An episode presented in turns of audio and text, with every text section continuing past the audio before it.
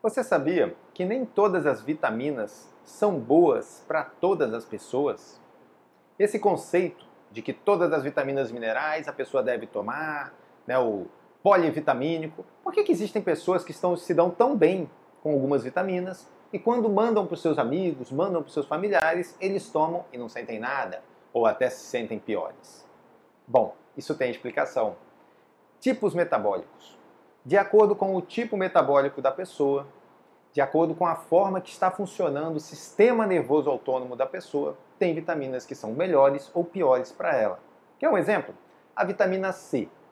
A vitamina C como ácido ascórbico, ela é ótima para as pessoas que têm uma predominância específica metabólica. Já a vitamina C como ascorbato de cálcio é melhor para pessoas que têm uma outra predominância. Fica a dica então, nem todas as vitaminas são boas para todas as pessoas. Vai depender do seu tipo metabólico.